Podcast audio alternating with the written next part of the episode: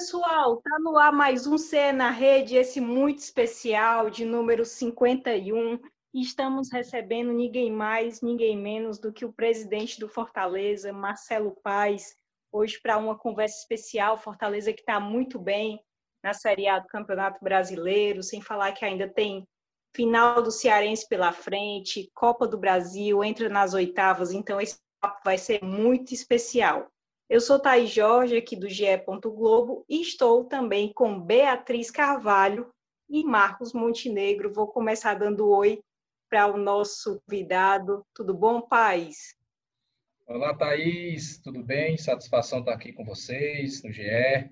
Sempre disponível para poder falar, bater um papo, falar sobre as coisas do Fortaleza, do futebol como um todo, e poder gerar um conteúdo legal, agradável, informativo para o nosso torcedor. Bia, tudo bem? Oi, Thaís. Oi para todo mundo que está ouvindo. Sempre muito bom estar aqui no Cé na Rede, né? A gente é figurinha carimbada, eu, o Marcos. Mas hoje temos um convidado especial, estamos fazendo aí um episódio especial para o torcedor de Fortaleza e para todo mundo que tá, quer saber como é que está sendo essa gestão do Fortaleza, que está muito, é, evoluiu bastante. Então, bora lá. Oi, Marquinho, tudo bem? Oi, Thaís, embora nós mais uma vez, né? Bom dia, boa noite, boa madrugada a quem está nos ouvindo, Bia. Paz também já agradecer a participação, ele que sempre nos recebe tão bem, né? A gente liga, ele dá o ok na hora, não bota boneco. E é aquele cara que não responde só o politicamente correto, né? A gente vê que tem muita verdade nas palavras dele mesmo, pelo que a gente já conhece até antes mesmo de ser presidente do Fortaleza, então vai ser um papo muito bacana com certeza. Então, Paz, eu vou começar aqui logo perguntando sobre as contas do Fortaleza na pandemia, certo? Teve uma matéria do GE, do Rodrigo Capello, que ele fala que o endividamento do clube em junho de 2020 era de 39 milhões. Ainda assim, na frente de outros grandes clubes brasileiros, o Fortaleza estava aparecia ali né, até bem lá embaixo na tabela. Então, eu queria saber como é que o Fortaleza fez é, para amenizar essas contas na pandemia.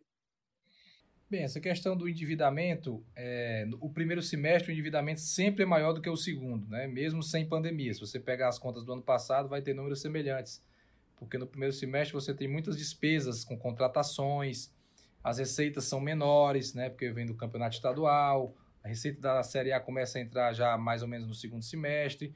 Então as contas se equilibram naturalmente no segundo semestre. Tem aquela o valor de performance da Série A que é recebido no final do campeonato. Mas com a pandemia, logicamente, isso foi um pouco mais agravado também. E a gente, para que esse déficit não fosse maior, né, é um déficit dentro do, da realidade do futebol brasileiro até pequeno, mas lógico, a gente tem que superar esse déficit para tentar terminar o ano empatado ou é, com algum superávit, o que vai ser difícil no ano de pandemia, bastante difícil. Mas a gente buscou muitas negociações né, com jogadores, com comissão técnica, com fornecedores, passando alguns pagamentos para frente. É, fomos na linha também de fazer promoção para sócio torcedor, promoção de venda de produtos do clube através de delivery, baixando o custo, mas colocando dinheiro para dentro da instituição, criando receitas alternativas com lives, com atividades que pudessem trazer algo para o clube num período difícil, né? A gente passou muito tempo com faturamento zero em alguns setores, continuamos com faturamento zero na operação de jogo, que é algo que para a gente tem algum impacto, porque é, são várias fontes de receita em um jogo, é a bilheteria, é o, são os bares, é o estacionamento, são os camarotes, ativações comerciais, telão, loja que a gente vende no estádio, e tudo isso está zerado e é, requer muita criatividade, muita negociação para conseguir um resultado nesse aspecto financeiro que não seja uma dívida tão grande, né? Mas segundo semestre certamente melhora, vai diminuindo essa dívida e quem sabe até a gente consiga terminar o ano ainda mais equilibrado. Eu acho que esse é um bom gancho, viu, Thaís, para a gente já perguntar uma coisinha que a gente estava discutindo antes da gravação, é que o Fortaleza com o Paz, ou o Paz com Fortaleza, passou com Fortaleza, né? Exatamente o que o clube sofreu nos últimos anos ou venceu nos últimos anos, passou do 8 para o 80 e você fez parte disso. Então, nesse ano, você teve uma prova de como a realidade mudou para o Fortaleza, em que sentido que eu quero chegar, onde eu quero chegar. Como que o Fortaleza era tratado antes pelas empresas, pelos patrocinadores, pelas marcas, até pelos outros clubes do país, como que o Fortaleza era tratado e como é tratado hoje. Por que, que eu falo que teve uma prova esse ano? Porque você teve que ter uma negociação difícil a favor do clube, né? E com certeza teve um tratamento diferente que teria se essa pandemia tivesse acontecido há um outro tempo. É, nós adquirimos uma palavra-chave no mundo dos negócios, que é credibilidade. E futebol é negócio. A gente está falando aqui de dinheiro, de orçamento, então gira é, toda uma questão financeira. E o Fortaleza ficou conhecido como um bom pagador, como um time organizado, que paga tudo em dia, que honra com seus compromissos, que investe. E nesse momento de dificuldade, em que a gente teve que chegar para os credores, digamos assim, dizer: olha, segura um pouquinho, né, que agora apertou, o dinheiro não entrou em função da pandemia e já já a gente vai ajustar com você. E quando eu digo credores, eu falo jogadores também, falo comissão técnica, que entenderam o momento né, e sabiam do nosso histórico de cumprir pagamentos, de cumprir obrigações. E isso foi, sem dúvida, um diferencial para que a gente negociasse dessa maneira. Eu, como gestor, não deixo de ficar preocupado. É ruim você saber que teve que negociar, que teve que colocar alguma coisa mais para frente, que não pode pagar de repente um compromisso em determinada data.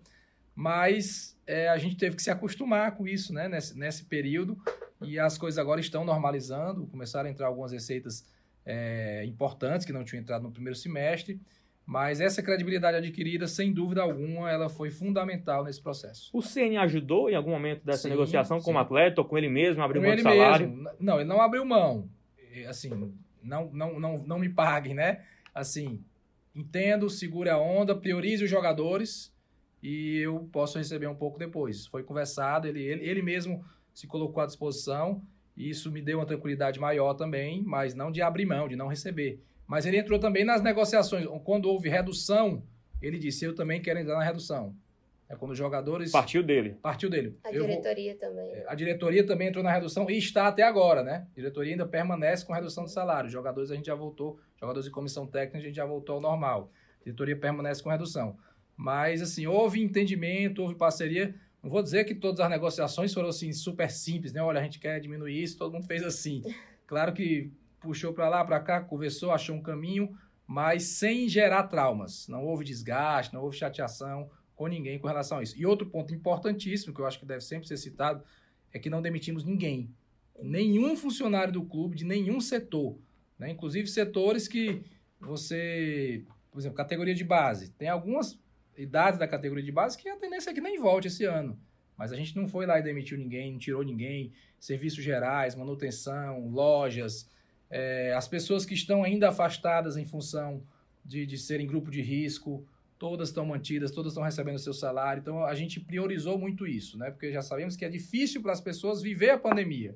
E viver a pandemia com medo de ser desempregado é pior ainda, né? E uhum. sendo desempregado, então, então a gente tentou passar essa tranquilidade, que o nosso meta era não demitir ninguém, e estamos conseguindo honrar com isso até agora. E Paz, você falou que nesse período vocês precisaram de muita criatividade, né, para procurar maneiras de conseguir é, ter caixa, ter esse dinheiro entrando. É, e outra coisa também que eu já ouvi em outra entrevista sua é que você sempre procurava se cercar dos melhores nas melhores áreas, os melhores em cada área, né, para te ajudar nessa gestão. Eu queria saber o que, que você acha que é o grande diferencial da sua gestão no Fortaleza. Olha, a nossa gestão, primeiro, ela buscou o profissionalismo desde o início, né? Na montagem da diretoria, a gente montou uma diretoria técnica. Não é uma diretoria que tem aspectos políticos. Ah, vou botar fulano porque me ajudou a ganhar a eleição. Ah, vou botar cicrano porque é sobrinho do ex-presidente que ajudou. Não. Todas as pessoas escolhidas são pessoas que foram realmente escolhidas, não foram impostas por ninguém e que nós entendemos que tinham conhecimento técnico para aquela, aquela área. Né? O nosso diretor de marketing, por exemplo, o Marcel Pinheiro, é um cara que tem um, um, diversos prêmios, inclusive aqui na Globo, profissionais do ano, tudo ele, a, a, agência dele ganha, e é o cara competentíssimo que toca o nosso marketing. Área jurídica, doutor Germano, um advogado muito competente, e vários outros. Se eu for ter que citar, vou ter que citar todos, né? Então, primeiro, profissionalismo. Contratamos é, consultoria para planejamento estratégico. O clube tem planejamento estratégico. Todas as diretorias têm. Não é Isso só futebol. só para o ano ou para quanto tempo? A gente faz anual. Anual. A gente faz anual. A cada ano a gente renova esse planejamento, uhum. né? É, com metas, com objetivos, independente se a bola entra ou se a bola não entra. A gente sabe que quando entra, facilita, as coisas andam mais rápido. Mas quando perde um jogo, quando perde uma competição, o jurídico, o marketing, o administrativo, o financeiro, o patrimônio está andando. Não vou parar a obra porque perder um jogo, não vou deixar de, de lançar uma campanha de publicitária porque perder um jogo. Então, montar com pessoas competentes é fundamental. Dar métrica para essas pessoas, um planejamento focado. Você tem muitas vezes pessoas que são competentes na sua área, mas não eram gestores.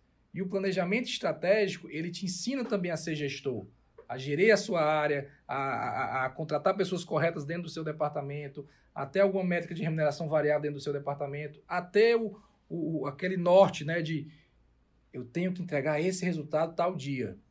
Então, tudo isso facilita para que a gestão flua. Né? Então, a gente procura trabalhar, eu, diria que o profissionalismo, a busca pelo profissionalismo é algo que é, é, é um, uma questão que a gente trabalha diariamente no clube é, a gente se cobra, né? E quando olha, a cobrança não é pessoal, é profissional. Gente acha que isso aqui não está saindo ideal, vamos melhorar, vamos evoluir, vamos se basear em, em clubes que também estão evoluindo nas suas áreas. E acho que para escolher uma palavra seria profissionalismo. E quais são esses clubes que o Fortaleza se inspira, digamos assim? Olha, o Bahia é um clube que tem ações bem interessantes né? O, o, Internacional, um clube, o Grêmio, o Grêmio de Porto, de Porto Alegre, né? O Inter teve, uma, teve gestões sempre muito boas, né? Essa de agora a gente tem algum contato, mas o Grêmio é um clube organizado. O Goiás é um clube super organizado. Né? A gente sempre que vai lá em Goiânia, que vai, que joga contra eles ou, ou com eles, a gente é bem recebido, vê a estrutura do clube. Toda vez que a gente chega lá tem uma coisa diferente, né? Eles, eles investem muito em estrutura, são pessoas que também estão há muito tempo no clube, né? Isso facilita. Atlético Paranaense é um case de sucesso sensacional. É, visitamos o CT dele, visitamos o estádio, a Arena da Baixada, e ali a gente aprende muito sobre gestão esportiva. Também é um caso diferente. O Petralha, que é o principal líder lá, está desde do, de 95 no clube. São 25 anos implantando a filosofia, melhorando o clube. Então são clubes que a gente realmente tem um, um espelho assim de, de organização, de gestão, de, de ver situações que a gente, a gente quer fazer isso aí também. Ah, você falou de cobrança e aí aproveita aqui para engatar uma pergunta sobre o Sene. Assim, a gente é acostumado com aquele Sene mais da coletiva, né? Aquele Sene super trabalhador, enfim. Mas eu queria saber quem é o Sene que não aparece na TV, como é que ele é no dia a dia com você, com os funcionários, e até brincando, ele tem vida social. Como é que é esse. Ele sorri. A, nossa TV. É, ele sorri, ele né? sorri, ele, ganha, ele né? conta piada, ele conta piada também, ele já tá ficando. Piada um pouquinho... de paulista não é muito legal, não, é, né? mas ele já tá ficando um pouquinho cearense também, ele, ele, ele escuta as nossas piadas também, né? Mas acima de tudo é um cara muito profissional, muito sério é, cumpridor de horários, de, de, de do, de, do que é previsto, atento a tudo no clube, né? Ele é muito atento, e quando eu digo a tudo, o futebol, né? Ele não entra em outras áreas, ele é 100% focado no futebol, mas tudo que orbita o futebol para ele tem importância, né? Da, da, alimentação, a chegada dos atletas, a um bom descanso, a uma boa logística, a qualidade do gramado, a qualidade do material, tudo ele, ele é atento e ajuda. Mas é um cara, assim, é, é, é, vocês não conhecem o Rogério no dia a dia, né? É um, é um, o Rogério, para começar, ele é um gentleman, né? Assim, sempre que ele encontra qualquer pessoa, ele tem um cuidado de cumprimentar, de tentar saber o nome. Se eu vou apresentar alguém, como é o nome da pessoa, procura saber alguma informação para já tratar a pessoa de uma maneira melhor. Já tive em, em, alguns poucos eventos sociais aqui com ele, algum jantar, né, com pessoas ligadas ao clube. O cara senta à mesa, serve o vinho com toda a humildade, bate papo, conta história. Então é um cara, é, é uma boa companhia, um cara agradável, um cara é, inteligentíssimo, né? Pode-se falar de economia, de finanças, de outros assuntos com ele, ele tem, tem opinião, mas o que pauta o Rogério, eu vou ser repetitivo, porque eu falei de profissionalismo na diretoria, mas a, a, uma, uma, palavra que realmente pauta muito bem é o profissionalismo dele. Ele, ele não deixa que as coisas misturem em nenhum momento, né? uma possível relação de amizade, né? profissionalismo dentro do clube. Ganhou, fica mais leve, perdeu, fica chateadíssimo. É da natureza dele, impacta assim no humor, como impacta no meu também, né? Quando uhum. ganho, eu fico feliz, saio, quando perde roupa dentro de casa, me tranco. Então, é, é um cara que muitas pessoas não conhecem, mas tem sim a, também a sua leveza, a sua brincadeira. Gosta de tocar violão, gosta de rock, adora jogar tênis, né? Ele canta também, assim, Canta, tocando? canta, Vocês canta. já jogaram juntos? Eu, não, cantaram eu, eu, eu fui uma vez no tênis, porque eu não jogo tênis muito bem, né? Uhum. Eu fui, acho que duas vezes. E uma das vezes que eu fui, teve uma roda de violão depois, né? Então, foi ele, ele gosta de cantar músicas internacionais, mas gosta muito de Fagner, né? Inclusive são amigos, gosta de Belchior, gosta também de música nacional. Então, já teve, nesses três anos de convívio, alguns poucos momentos desse, desse tipo de descontração. Mas ele também já tem grupo de amigos aqui em Fortaleza e tudo. E é um cara que tem a sua vida social, mas bastante restrita. Ele, ele preserva muito a imagem dele e acho que ele está certo nisso, porque construiu uma imagem ao longo do tempo e isso tem que ser valorizado. E eu acho que por essa relação que você construiu com o Ceni, né? Além de ser presidente, claro, do Fortaleza, você mesmo disse que já jogou uma bolinha ali com ele, um tênis e tal, participou sim de uma resenha com o técnico tricolor, mas eu acho que você tem liberdade para responder essa pergunta sem ofender o Ceni em nenhum momento. Em algum momento, o Ceni, em, em alguma declaração, na coletiva, na entrevista, chateou você, que você acha que poderia ter sido diferente? E aí eu aproveito para perguntar também o outro lado. Por outro lado, você, como torcedor do Fortaleza que é, antes de presidente, tem a oportunidade de agradecer como ninguém ao, ao Ceni por alguma coisa que ele fez. Alguma coisa já lhe chateou e outra coisa já lhe fez agradecer pessoalmente ao Ceni por ter lhe tocado no coração? Bem, o chatear, vamos lá, sendo bem transparente quanto a isso. Tudo que o Ceni diz na coletiva, ele diz antes pra gente. Mas não é porque ele diz assim, ó, eu vou pra coletiva e vou dizer isso. Não, ele já vai conversando, batendo papo, ele, ele, ele consegue ser transparente pra gente no dia a dia, né? E após um jogo, uma vitória, uma derrota. Então, não, não é surpresa pra gente o que ele vai falar lá, né? Se ele chega e diz, ah, eu tô querendo mais contratações. Não é surpresa, eu já tô sabendo. Para a torcida é Uhum. surpresa. Para a torcida muitas vezes parece uma cobrança.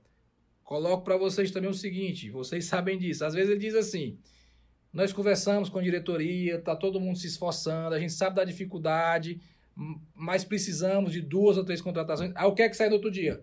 Ceni cobra diretoria por três contratações.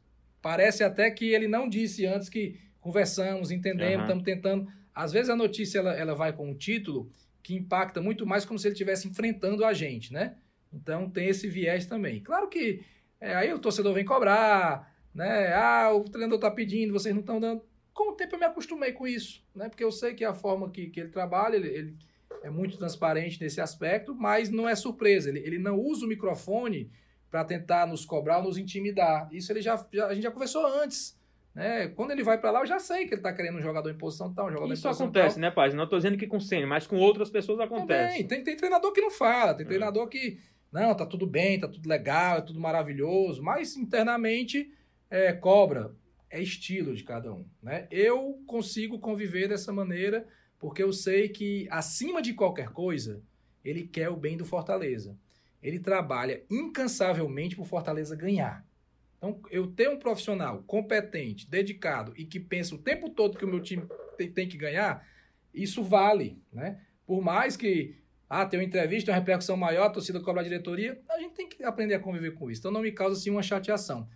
É, Tem alguns episódios, a, a outra pergunta, o lado bom, né? Ah, é, tem alguns episódios que o Rogério foi muito compreensivo. É, por exemplo, no final do ano, é, a gente. Vou citar dois ou três. Terminou o jogo contra o Bahia, nós fomos conversar, a gente queria renovar o contrato, já tinha conversado com ele, ficou só eu e ele na sala, no, no vestiário. E ele disse: olha, independente de, de, de eu ficar ou não, eu vou doar 100 mil reais da minha premiação para o Centro de Excelência do Fortaleza. Isso foi iniciativa dele. Ele, se eu ficar ou não. Então eu tenho a minha premiação para receber, pelo que nós conquistamos, estava tudo em contrato, 100 mil reais vai ser doado. Eu achei uma atitude muito bacana, né? É, e a própria premiação em si, a gente pagou uma boa parte ficou outra parte para ir parcelando durante o ano, para me dar um fluxozinho de caixa ali no final do ano, ele entendeu, tranquilo, né? É, teve um episódio, um episódio da saída do Chiesa, né? O Chiesa queria sair e tal, e ele valorizou o clube, né? Assim, disse, poxa, não- o cara quer sair, então o clube tem que ser ressarcido de alguma maneira, não pode simplesmente chegar e sair, né? É, isso nada contra o Chiesa, viu? Para não virar polêmica depois com o uhum. jogador. Era um desejo dele, normal, mas ele, ele não simplesmente lavou as mãos e ah, façam o que vocês quiserem. Ele, ele vestiu, se, a camisa. vestiu a camisa, se posicionou pelo bem do clube, pelo bem da instituição, pelo exemplo que tem que ser dado. Né? Então foi um momento também assim que me veio à cabeça agora. Tem outro, tem outras situações que eu posso lembrar depois e até durante a entrevista falar. Mas é um cara que pensa muito no Fortaleza. Já, já teve situação, eu não vou poder dizer o nome, certo? Uhum. Mas de, de contratação que a gente poderia fazer só que o jogador era muito caro. E ele mesmo disse: Olha, eu gostaria desse jogador, mas eu acho que esse valor vai ser incoerente com a nossa linha de trabalho. Incoerente com o que a gente tem, tem feito, incoerente com os atletas que estão aqui. Então eu prefiro que você não traga. Eu gostaria, o jogador me ajudaria. Mas eu acho que por Mesmo que isso exige um esforço técnico maior dele, né? Para conseguir mais do time. Exatamente. Mas ele, pelo todo, ele abriu mão. Eu disse: se você quiser, eu trago. Estou aqui para tentar lhe dar as opções para que o nosso time seja sempre competitivo. Ele disse: eu vou recusar essa, mesmo sabendo que é um bom jogador. Mas o salário é muito alto, eu sei que existem as dificuldades e a gente pode ter outros problemas em função disso. Então, são situações que são incomuns. Sim.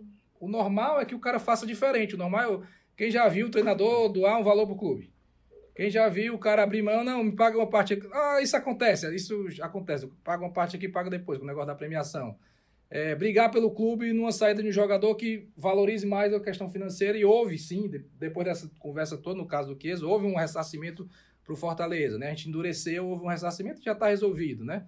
Nada contra o Chiesa, viu? Pelo amor de Deus, não gerar problema, né? Então são situações que me vêm à cabeça e que mostram a, a seriedade e o compromisso dele com o clube. Principalmente nessa questão de contratação, né? Porque é muito comum a gente ver treinador chegando, ou então mudando temporada, pedindo, quero esses 10, quero esses uhum. 4. E ficar firme nisso. E é muito legal ver que há essa troca com a diretoria, esse apoio, né? Sim. E já que a gente está falando de contratação, é, existe aí alguma. O que, é que o Fortaleza quer trazer ainda nesse, nessa temporada? A gente ainda pretende trazer mais um jogador para o setor de ataque e mais um meio-campista. É mais ou menos essa a ideia de momento, mas sempre naquele critério de trazer para qualificar.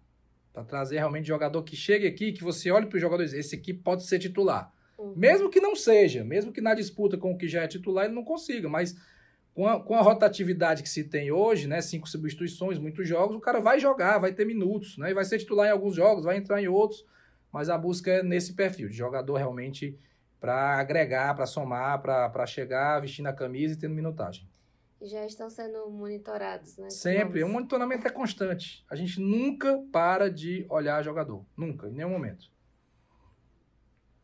É, o, o Paz, agora perguntando mais sobre a venda do Everton, né? Teve essa questão de vocês precisarem também pagar o girão que ele tinha emprestado de fato, Fortaleza ficou com quanto dessa venda do Everton? Não ficou com quanto ainda que a gente ainda vai receber, né? O dinheiro não entrou. Mas eu vou passar uma coisa de primeira mão aqui para vocês. Do que o Girão teria direito a receber, eu já, eu já conversei com ele, já negociei com ele, ele abriu mão de mais de 3 milhões do que ele teria direito a receber. A gente vai depois. Isso ele... é mais ou menos quanto por cento do que ele tem direito a receber? Seria mais ou menos, ele abriu mão de uns 33, 34% do que ele teria direito a receber. É, e a gente vai emitir depois uma nota oficial, explicando direitinho, informando números, o que era para ser, o que foi, né? Mas ele, mais uma vez, mostrou é, amor pelo clube, desprendimento, entendeu o momento de cenário dificultoso que a gente vive em função da pandemia e abriu mão de um... Ele, ele teria por direito, não, isso aqui é direito, está no contrato, me paga, chegou a hora e ele abriu mão de uma parcela significativa que vai nos ajudar nesse período. Há toda uma expectativa com relação a isso e eu acho que a gente tem que informar a sociedade.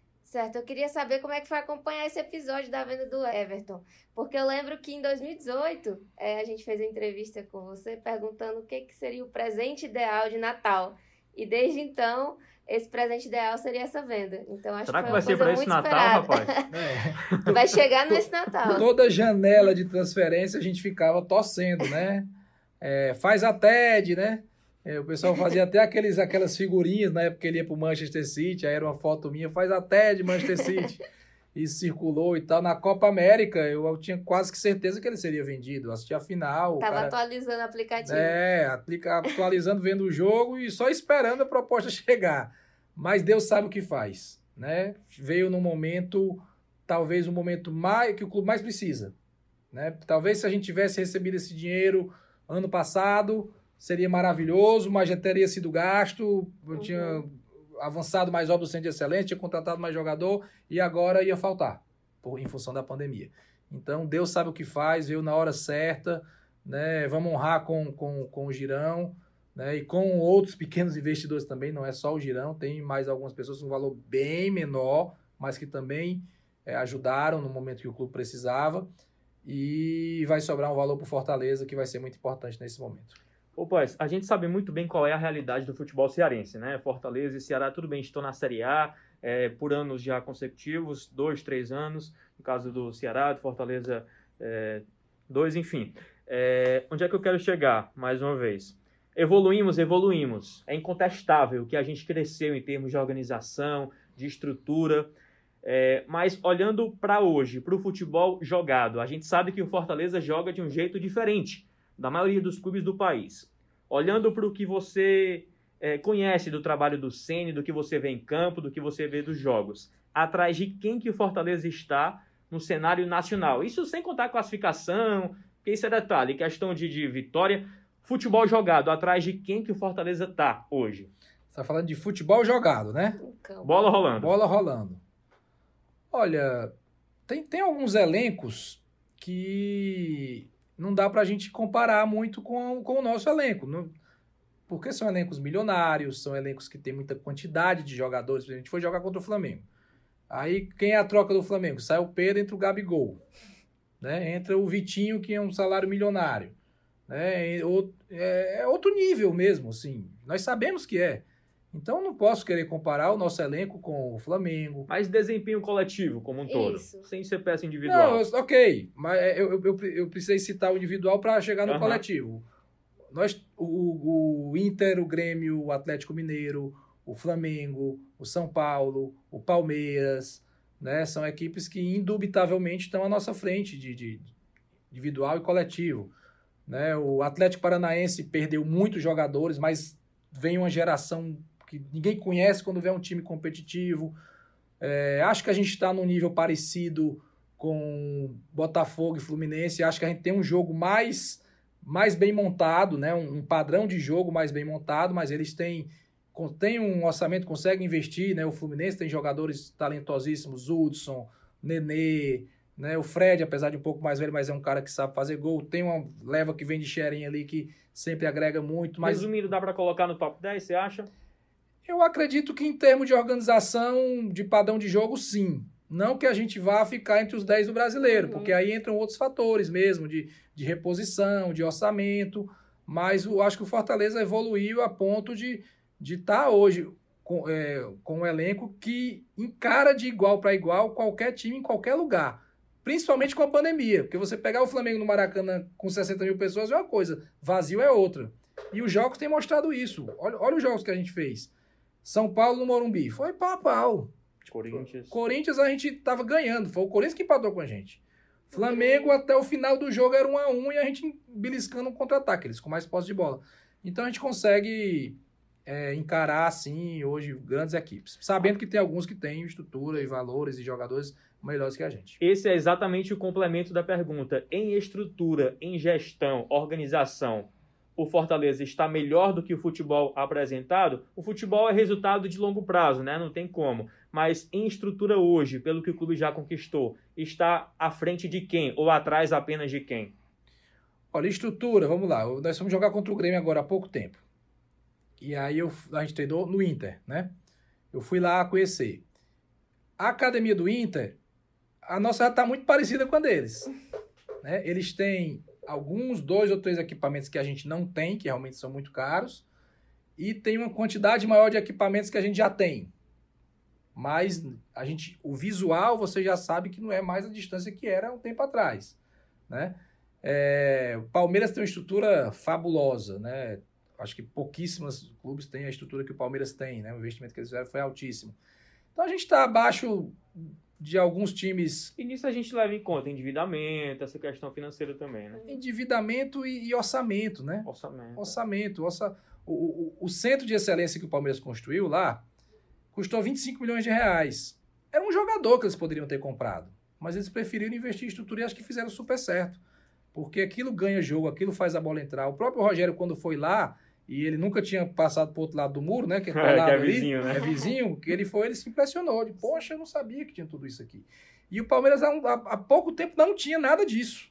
Né? Isso é uma coisa recente, seis, sete anos para cá. Mas isso ajuda muito.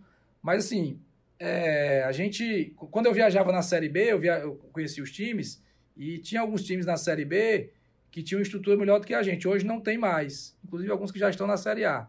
Né? Que a gente conseguiu investir, melhorar e ter uma estrutura superior. Mas ainda tem coisa por fazer, certo? Ainda tem alguns itens a serem melhorados, a serem implementados. E, e por isso que é fundamental a gente ficar na Série A. Porque a gente vai continuar nessa melhoria, nessa, nessa evolução é, estrutural do clube para poder enfrentar de igual para igual os gigantes.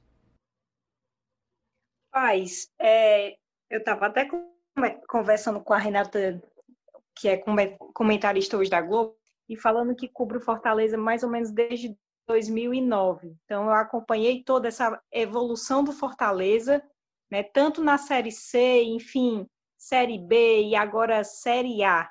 Eu queria saber quando foi, eu realmente não sei, mas quando foi que você começou a se envolver com Fortaleza? Tanto de lembrar de ser torcedor, como em, de fato na diretoria do clube, enfim, fazer esse trabalho dentro do Fortaleza. Olha, eu lembro de me tornar torcedor em 91. Eu tinha oito anos de idade. Eu morava num prédio, condomínio, né? E meu pai torcia ferroviário, agora torce Fortaleza. Queria me levar para torcer ferroviário, não conseguiu. E tinha um amigo lá chamado E olha que o Ferroviário estava bem nessa época, né? É, tinha, tinha sido Chegou campeão. campeão tinha sido 94, 95. É, tinha sido campeão em 88 também, né?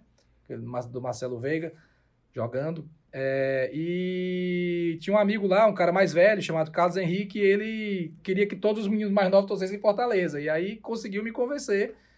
E eu lembro bem do campeonato de 91, daquele gol do Mirandinha de fora da área. De, eu lembro de um, de um jogo que o Fortaleza perdia para o Ceará de 2 a 0 e virou para 4 a 2 Fez 2 a 2 eu fui para prorrogação e fez 4 a 2 Eu tenho na memória esse jogo. Eu acho que esses jogos me fizeram torcer Fortaleza. E depois eu comecei a ir pro estádio, pedi pro meu pai levar, ele levou alguns jogos, depois arranjou um primo dele para levar que torceu Fortaleza, que é o, o, Romero Vieira, irmão do Renan Vieira, né? E aí a, a, paixão entrou dentro de mim, eu comecei a ir pro estádio sozinho, ia para arquibancada, aquela coisa toda. Então tenho essas memórias. E na vida diretiva do clube, é, 2014, eu, eu, eu me aproximei de um grupo de pessoas que estavam ajudando o Fortaleza, a Confraria Tricolor, né? A gente chegou perto, era um grupo grande, era um grupo de WhatsApp mesmo, mas assim, tinha 60, 70 pessoas bem distintas, né? Advogado, empresário, engenheiro, médico, administrador e por aí vai. E eu entrei ali, a gente ajudava o Fortaleza e foi ter uma eleição. O Jorge Mota ganhou a época e eu, o grupo da confraria me indicou para ser diretor de futebol. O Jorge Mota nem me conhecia, né? Mas demorou um tempinho, aceitou. Hoje somos amigos, tenho assim, uma gratidão muito grande por ele também. Então a confraria foi que me abriu essa porta e desde 2015 eu tô lá, né?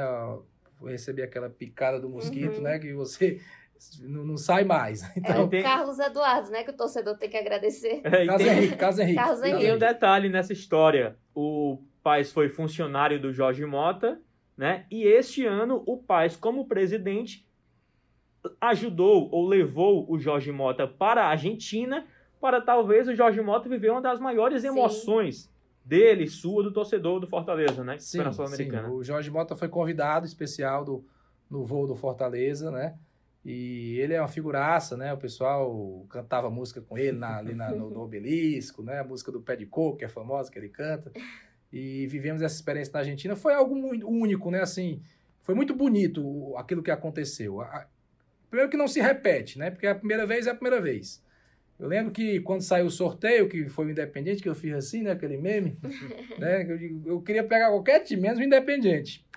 Mas foi o Independente. Mas terminou sendo melhor para a história, para o espetáculo, para que a gente duelasse em alto nível com o time. E se o Fortaleza fosse classificado, era normal, pelo que jogaram as duas equipes. Mas a, aquela viagem para a Argentina, né, o voo fretado, as quase 3 mil pessoas que viajaram, idosos, famílias, pessoas que com 60, 70 anos que sonhavam em viver aquilo com Fortaleza, a invasão de Buenos Aires, onde você ia em Buenos Aires, tinha gente com a camisa do Fortaleza.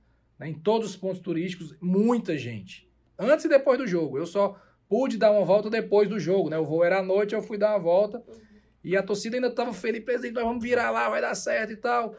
É, a gente tem uma área comercial grande, né, do Fortaleza, muitas lojas e vende muita camisa, né? Então as pessoas que compraram as suas diversas camisas levaram tudo para a Argentina, né? O cara só vestia a camisa do Fortaleza, os 5, 6 dias, cada dia uma camisa diferente. Então aquilo está marcado, né? Está documentado, fizemos um, um, um, material sobre isso e foi um, uma apoteose de uma história mesmo construída a muitas mãos e que vivenciamos lá e que vai ficar no coração de todo mundo que esteve lá. Thaís, Bia, eu, eu sempre fico muito curioso, de fato, pais, para saber como é que, que um dirigente, um presidente, se divide entre a paixão de torcedor e o profissionalismo que tem que ter. A gente não vai, você não vai sacrificar nenhum atleta, não vai queimar o cara, falar mal dele. Mas assim, não dá aquela vontade, assim, como torcedor, chegar no Romarinho, macho, pelo amor de Deus, como é que tu perde um gol daquele? Como é que você faz para dividir isso, paz? tem que ter muito equilíbrio emocional, né? Muito equilíbrio emocional e, e tem que trocar o chapéu, né? Uma hora o chapéu de torcedor, outra hora é o do dirigente. No meu caso, é o tempo todo de dirigente, porque aonde eu ando, as pessoas me cumprimentam, me reconhecem. Se tiver bom, parabenizo. Se tiver ruim, tem que contratar né? Falam do jogador que perdeu o gol, falam do jogador que teve uma falha. E eu não posso queimar jogador, eu não posso de, entrar, na onda, entrar né? nessa onda, né? Porque hoje tudo que a gente diz em qualquer lugar pode virar notícia e, e, e, e eu tenho que ser referência para o elenco, né? Eu não posso ser um cara destemperado, descontrolado, que fala besteira, que xinga, né? Poxa, quando o cara perde o gol, eu fico chateado também. No né? próximo jogo ele salva o time, Às né? vezes salva o time. O Romarinho nos colocou na final da Copa do Nordeste, um drible, um gol de esquerda, que ninguém esperava naquele momento. Então, é, a palavra é equilíbrio emocional e, e, e, pensar muito no que for falar. Isso é importante, né? Pai, você falou que começou como diretor de futebol, agora presidente do clube, então é uma longa história aí com Fortaleza. Eu queria saber quais foram os principais acertos e os principais erros que você avalia que teve aí nessa trajetória. Eu acho que. É, isso desde diretor, né? Isso. Eu acho que. Se tiver errado como torcedor também, pode falar. torcedor não erra. Torcedor não erra. Torcedor, torcedor tá sempre certo. Torcedor não perde o jogo. Torcedor diz assim: contrato fulano, contrato, contrato, aí você traz. Se o cara não joga nada, ele nem lembra. né? A culpa é do dirigente. É... Acho que a vinda do Ceni foi um grande acerto, né? Porque os números e a história já mostram. Não foi ideia sua? Não diria que foi ideia minha. Eu, eu, lembro um dia, o Papelinho fala muito essa história, que, que a gente estava conversando com a saída do Zago, aí falando, pô, a gente precisa de um treinador é, jovem, né, que, que queira algo a mais. E eu falei na sala, pô, Rogério Senni, mas falei assim, despretensiosamente, confesso. Não era... Eu achava que o Senni não vinha para Fortaleza. E aí surgiu a situação dele vir a Fortaleza fazer uma palestra, o Bosco era o nosso preparador de goleiro, marcaram um jantar e o Bosco ligou pra gente e disse: Olha, o Senhor tá vindo aí, vocês não querem conversar com ele? Aí foi quando começou realmente a situação. A gente não foi atrás do Sene porque a gente achava que ele nem viria.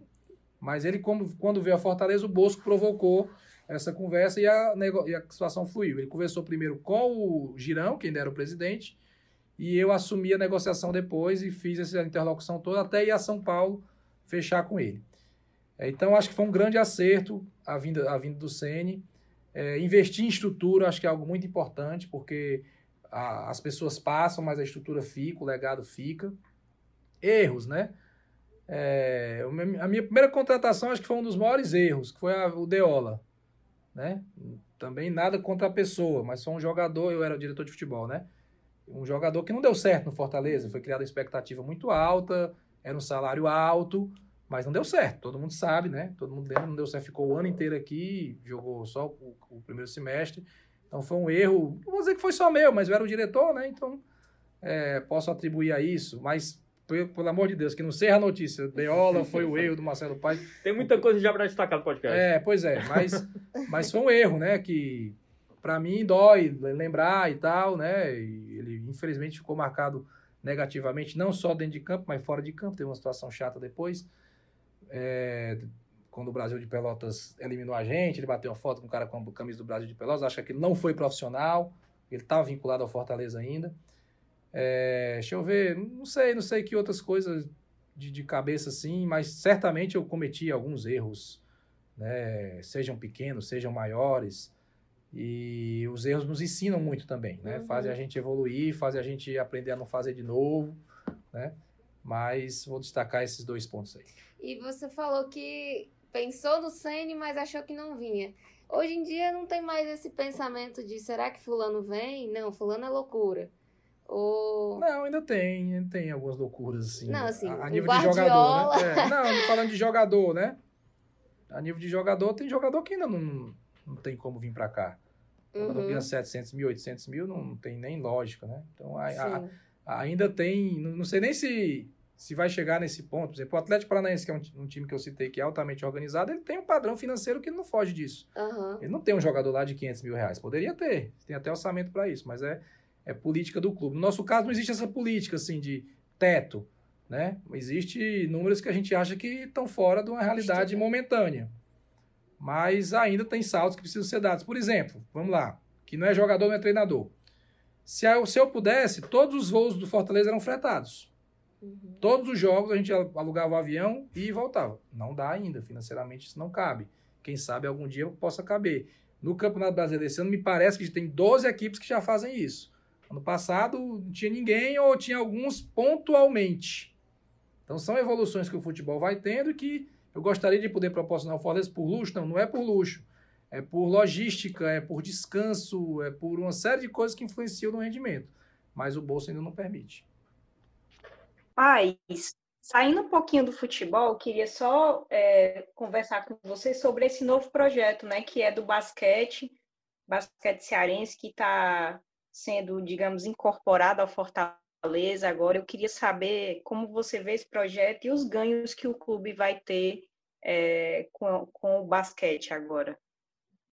Olha, eu acho que foi uma grande oportunidade para o Fortaleza, né, de, de ter a sua marca numa competição muito organizada, que é a NBB, numa elite do, do basquete nacional. Então a gente hoje está em duas grandes modalidades na elite. Isso fortalece a marca, isso mostra que é um clube que está pensando além, que não é só o futebol. E o Fortaleza tem tantas modalidades esportivas aqui a nível local, né? A gente tem o futebol de cadeirantes, basquete de cadeirantes, handball feminino, futebol feminino, futsal para garotos e para e o adulto. Beisebol. Tem time de beisebol do Fortaleza. Futebol de botão, futebol de videogame, o esportes, que foi campeão de novo ontem à noite, né? Então tem uma série de, de, de a marca do Fortaleza está aí, tem para alguns para atletas, né? A Fá Fonseca é uma delas que é famosíssima, né? E é atleta do Fortaleza, torcedor e atleta do Fortaleza. Mas o basquete é um nível mais alto que a NBB é uma competição do nível muito alto. Então a nossa marca vai estar aparecendo aí na mídia o tempo todo, em diversos canais de TV, porque a transmissão tem players diferentes que transmitem. É, o CFO, que é o local onde vão ocorrer os jogos, é uma das melhores arenas do Brasil. Então consegue oferecer um, uma estrutura, uma experiência de jogo muito boa, quando o público puder voltar, e a gente espera que seja o quanto antes, com a devida segurança.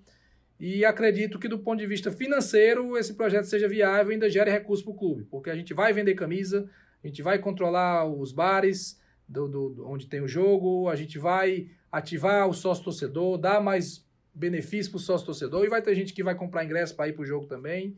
E comparativo do basquete com o futsal, o basquete é muito mais barato do que o futsal. Mas eu tenho a mesma massa de pessoas para consumir. Claro que não vão ser as, as 30 mil que vão para o jogo, não são as. não vai para o ginásio, né? Mas se das 30 mil que vão para o jogo, quando eu digo 30 mil, que é a média, né? 33 mil. Às vezes é 60 e a torcida é muito maior. Mas se dos 33 de média que costumam ir pro jogo, 5 mil for pro basquete, o projeto é altamente superavitário. Então a gente acredita que possa é, é, ter o ganho financeiro, mas acima de tudo o ganho institucional, de marca, de imagem, ele já vai ser significativo. Bial é tricolor de novo. Bial é tricolor de já. novo. Tem uma história com o Fluminense. né? E ele fala isso, cresceu lá dentro do Fluminense, mas está super empolgado com o Fortaleza, em conhecendo a história do clube. Ele vibra, né? Um cara muito vibrante e certamente vai ser uma parceria que vai dar o que falar. Espero que traga aí boas experiências para a torcida, para o público cearense no ginásio.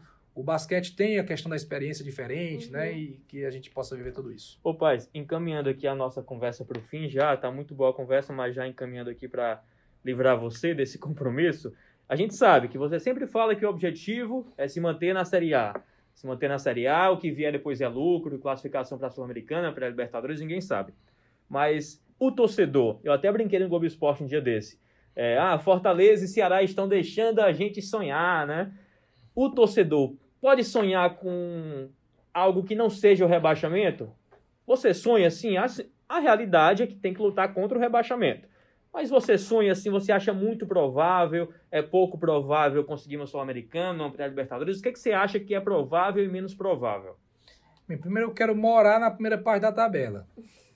Quero morar ali. Quando a gente abre ali no, no Sport TV, né? E vê lá o Fortaleza na primeira parte da tabela, aquilo é muito gente tem que se acostumar com isso. Né? Porque aí a gente está no nível mais alto e está longe da zona, né? Se a gente está por ali. Então, é, é, seria sensacional ficar por ali é, o objetivo é permanecer. Mas é provável uma Sul-Americana. Libertadores é muito difícil. Eu acho que isso resumiria bem uhum. né, as possibilidades. Mas é, é possível, é, é, o objetivo é permanecer, é provável a Sul-Americana e Libertadores é muito difícil. País, agora vamos terminar formalmente. Eu queria agradecer muito a sua participação é, para os torcedores que estão escutando, os, os, torcedores costumam dizer que a gente tosse time A, time B, time C, não sei o quê. Tosse não, acho que tosse, viu? Mandam mensagem nas redes sociais, mas na verdade a nossa relação com os clubes locais aqui é uma relação muito boa. Com o Marcelo Paes, então, é sensacional. Você é sempre atencioso com a gente do GE e a gente sabe que pode nutrir essa boa relação com Fortaleza sempre. É, eu acompanho vocês há muito tempo, eu tenho muito respeito pela história do Fortaleza, como tenho do Ceará, e é muito importante para a gente que é jornalista também é, ver o crescimento de vocês, porque também reflete no crescimento do nosso trabalho. Então, eu só queria agradecer a você, a Bia, ao Marcos que participaram, ao Rafael que gravou esse podcast. Muito obrigada, Paz.